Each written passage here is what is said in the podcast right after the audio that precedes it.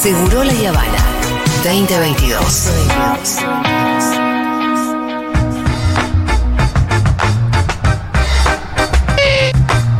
¡Lula! ¡Viva Lula! En un momento voy a estar hablando. Por favor, muchacho. Gracias, Juan Manuel. Juan Manuel, no sabía que estabas en cabina. En Juan Manuel cabina. Carlos sabía que estabas en cabina. Hay que decir cabina.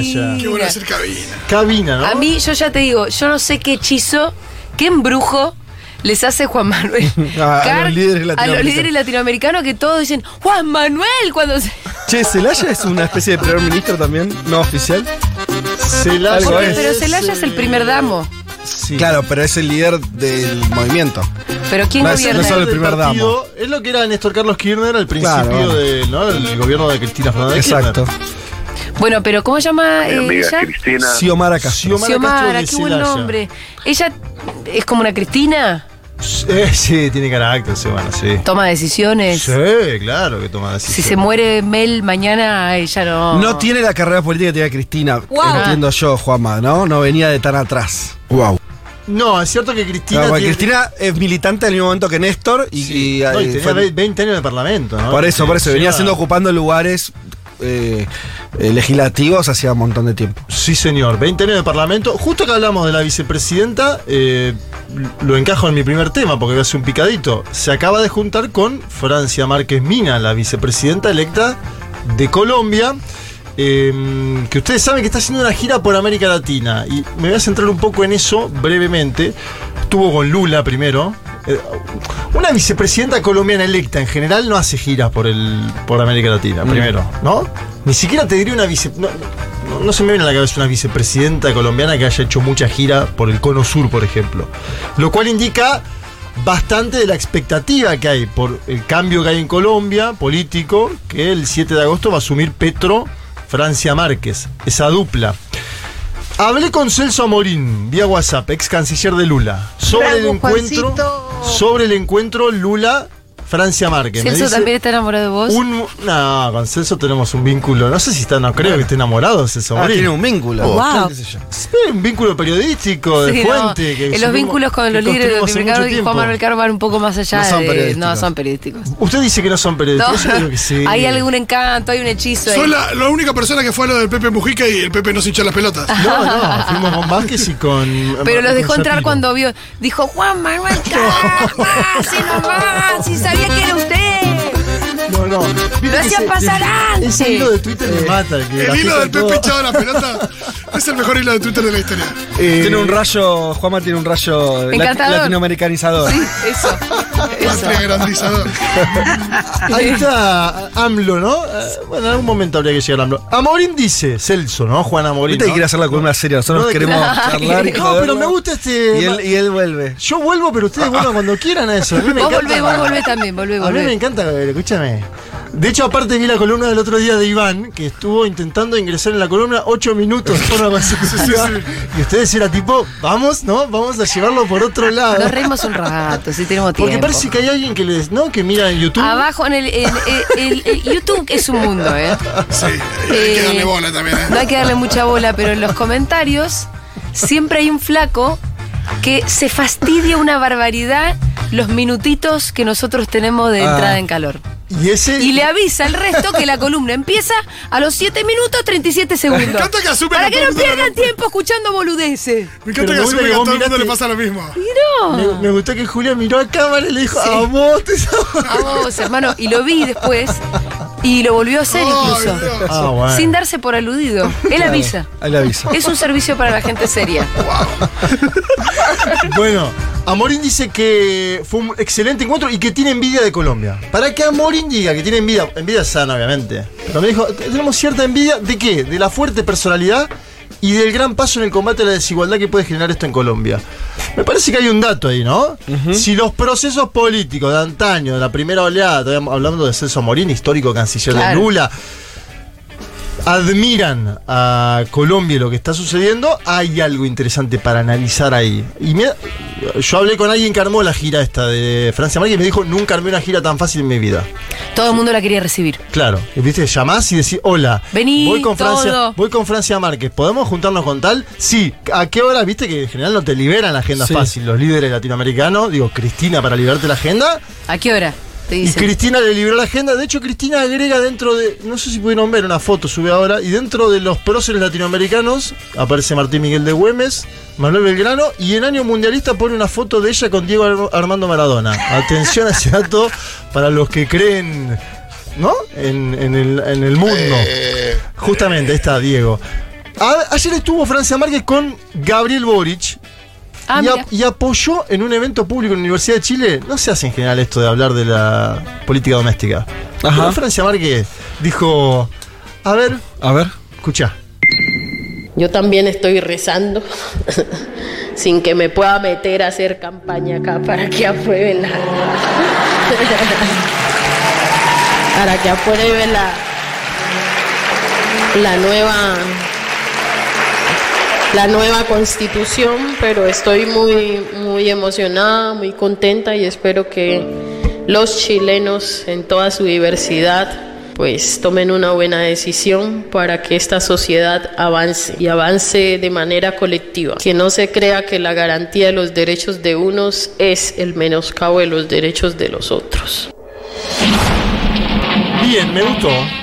A ver, no asumió funciones todavía. No sé igual cómo puede calar en la campaña en Chile porque la derecha chilena también es medio furibunda. Por Sí. Va a salir. a- Esas cosas nunca influyen tanto, ¿no? Lo de afuera son un poco de palo. Sí, un poco sí. Es cierto. Pero está bien, habla bien de ella ideológicamente en un punto. ¿no? Claro. Más allá de decir que está eh, ciñéndose a- al señor. Eh, Tiene, la, la aurea del, del- del símbolo ella, me parece. ¿Por qué, por qué todos hablan?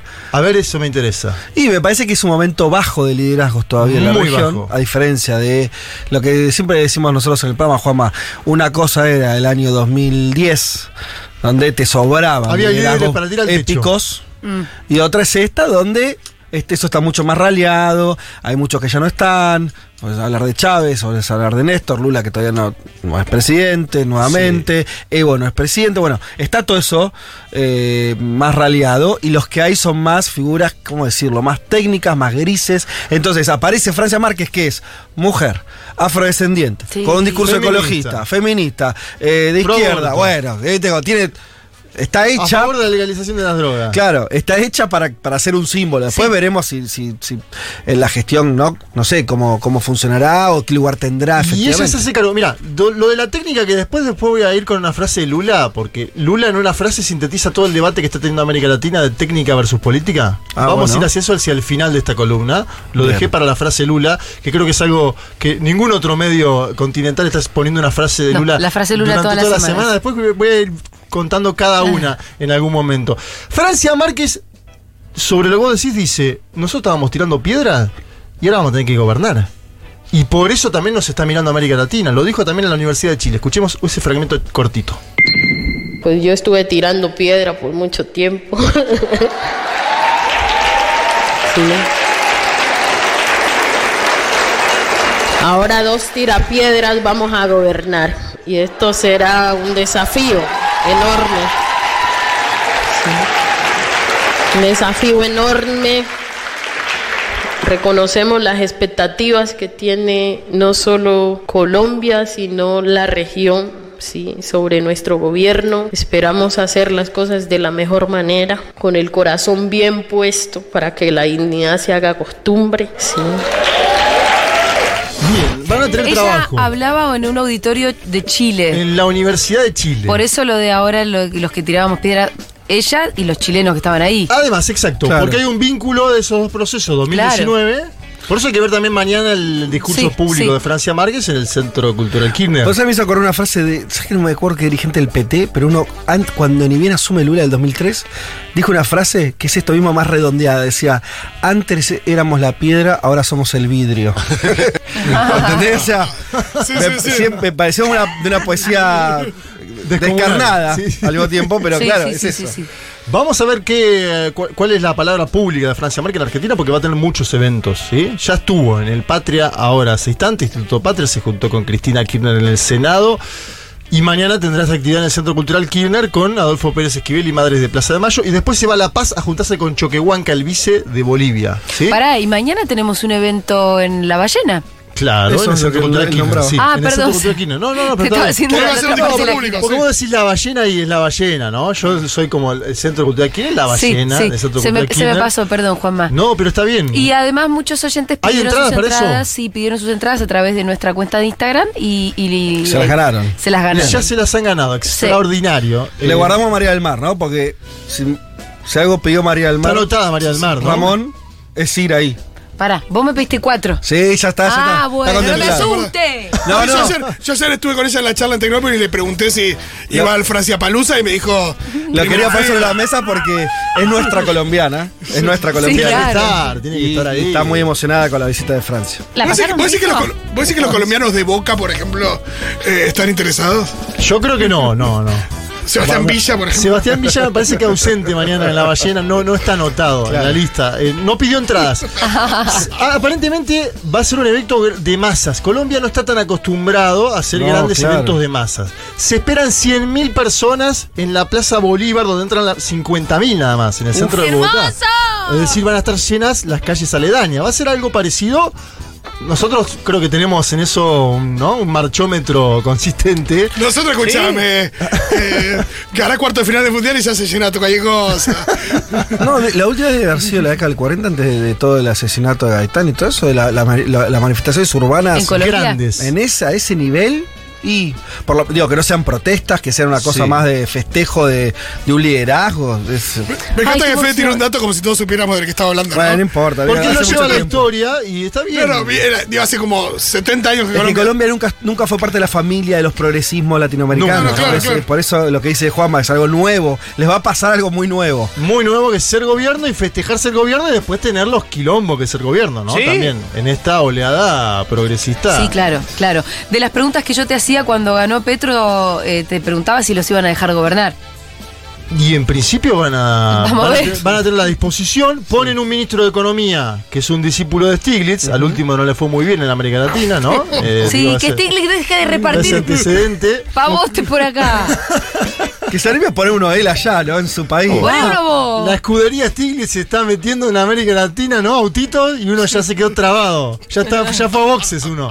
Eh, vamos con el avioncito de Dieguito a Perú. Sí, señor. Hacemos un. Vieron que Lima es como una breve estancia en Lima. Después vamos a hacer una conexión hacia. mucha escala en Lima, San sí. Pablo. Una escala en Lima chiquita, Buen cortita. aeropuerto, carísimo. Pedro Castillo aguantó un año, muchacho. Esto, la verdad, es un Bien. hito. Cumplió bastante. un año en el poder. No le dábamos en el un gobierno. año. Pedro Castillo 59 ministros tuvo en un 59, año, lindo. lo cual nos da el Bien. dato 52 Más de semanas uno por semana. m- más de uno por semana creo que debe ser Guinness no absoluto Eh, tremendo tren ministerial obviamente cambiándolo porque tiene que ir al parlamento se lo tienen que aprobar vuelve Pero, cu- Se ¿qué, le qué gabinete, caen. ¿qué tamaño es el, ba- el gabinete? O sea, cambió el gabinete cinco veces, ponele. Cuatro puede que veces. sean 20. cuatro veces Gabinete, o 15, no sé. entre sí, 3 y son 4 gabinete. veces entre 3 y 4 cambios Todo el gabinete entre entre tres y cuatro Sí. veces. Wow. popularidad muy baja pero similar a otras popularidades bajas latinoamericanas 20 puntos ¿no? No es un momento de popularidades muy altas de nadie. No, salvo Andrés Manuel López Obrador, que mide 60, Claro. Y Luis Arce, que mide un poco más de 50. Bueno, pero Arce, Eh, ¿por qué no mide 150? No sé, no sé, pero mide 50. AMLO mide 60. Estos de los mandatarios mejor valorados en el mundo, creo que está peleando con Narendra Modi siempre cada mes, el, el indio. Eh, que ahora entiendo salió, ¿no? Bueno, después lo vamos a, a- a analizar eso. Ayer habló en el Congreso Peter Castell, Pedro Castillo, el hombre que sobrevivió un año. Denunció a la oligarquía y a los poderes fácticos. Dice que lo, lo buscan destituir, algo que ya conocemos, pero dice Sí. permanentemente que lo buscan destituir. Y habló contra los medios concentrados.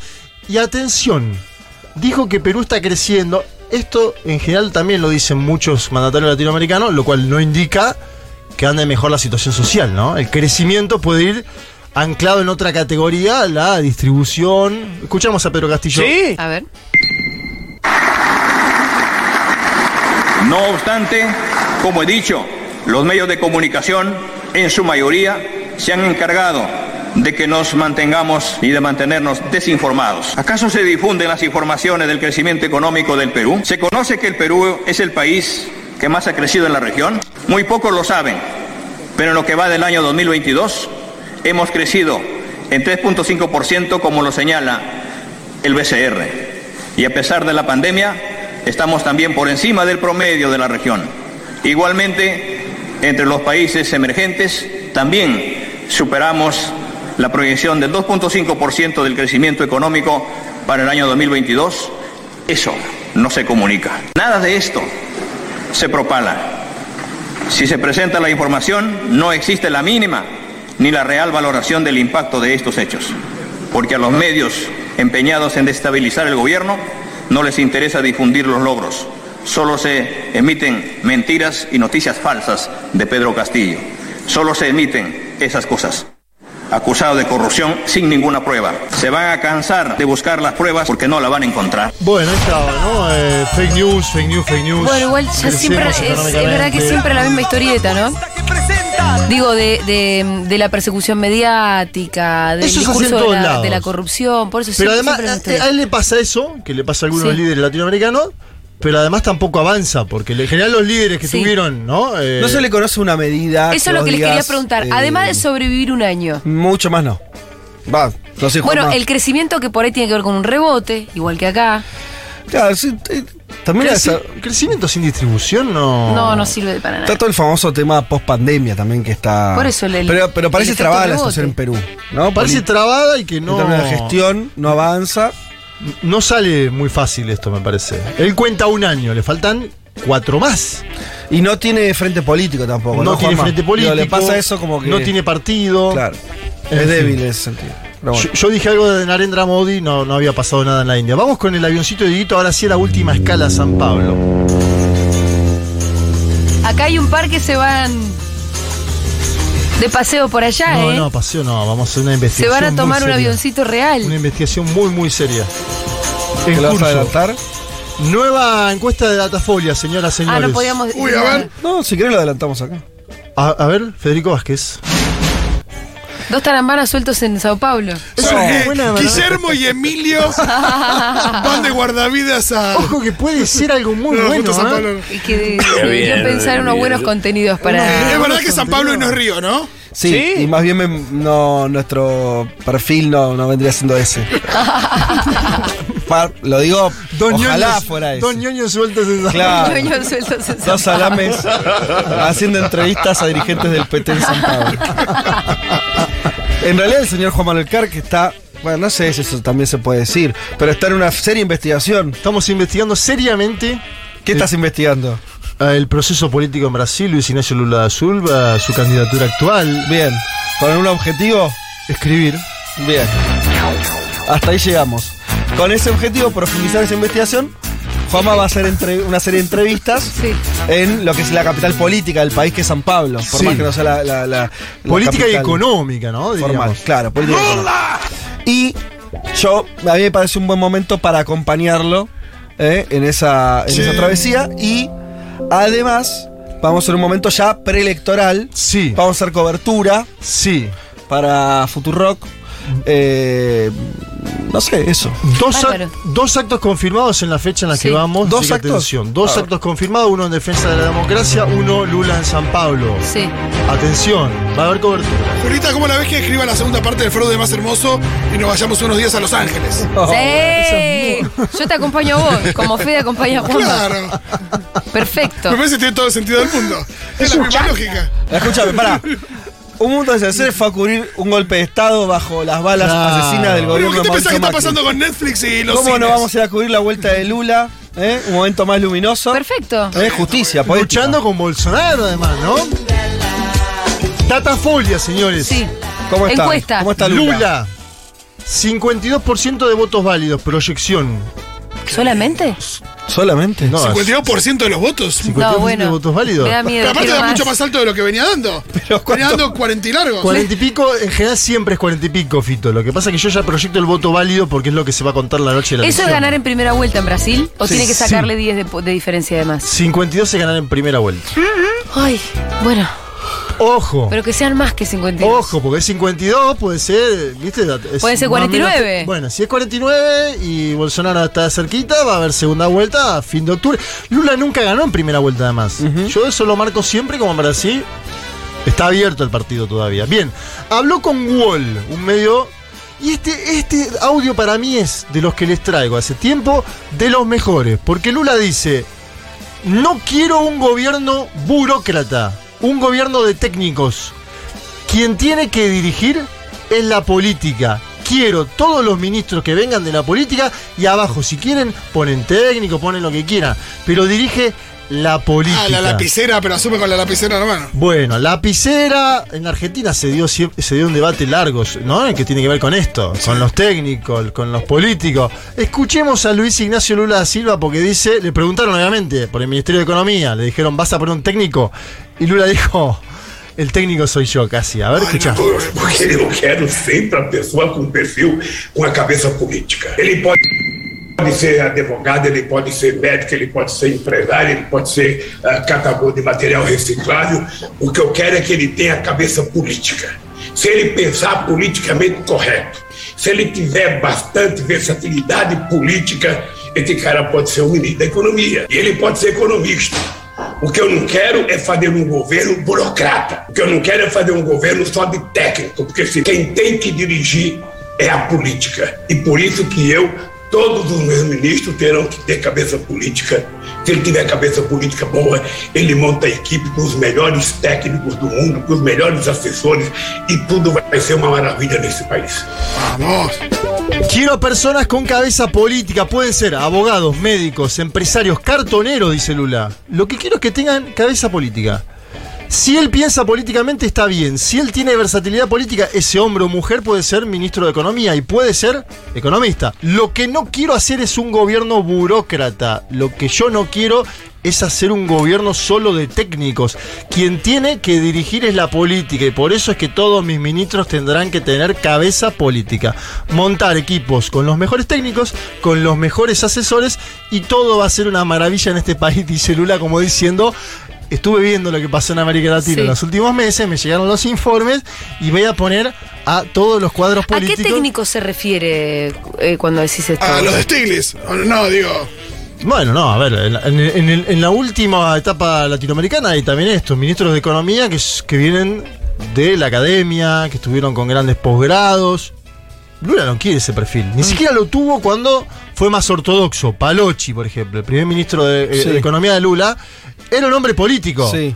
Después él ejecutó una política más ortodoxa, si se quiere, ¿sí? Pero era un hombre político. Me parece que la- lo que está viendo Lula es esto, lo mismo, poner a alguien de la política. Se especula incluso que pueda ser, por ejemplo, Aloisio Mercadante, ministro de Economía, que sería una fórmula parecida, obviamente con mucha más confianza de parte del presidente, pero la de Sergio Massa, un hombre de mucho poder eh, centralizado. Si no llega a ser gobernador del, del estado de San Pablo, Fernando Haddad podría ser ministro de Economía de Lula, ¿sí? Lo pongo a consideración también. Otro nombre fuerte. Peso, si bien viene, de la, de- viene a ser un técnico, entre comillas, ya es un hombre fuerte de la política en el Partido de los Trabajadores. Me parece que le está buscando cabeza política en todos sus ministerios y después sí, que haya gestores, que acompañen, técnicos. Pero basta de la disociación. Que lo lindo que es sentirse seguro de sí mismo, ¿no? Y sí, siempre uno, cuando uno está seguro de sí mismo es, es mejor, ¿no? Como te ven, te tratan, Vos dice. decís, por, Exacto. vos decís por alguien que, que estaba en la cárcel hace dos años y ahora va a ser presidente.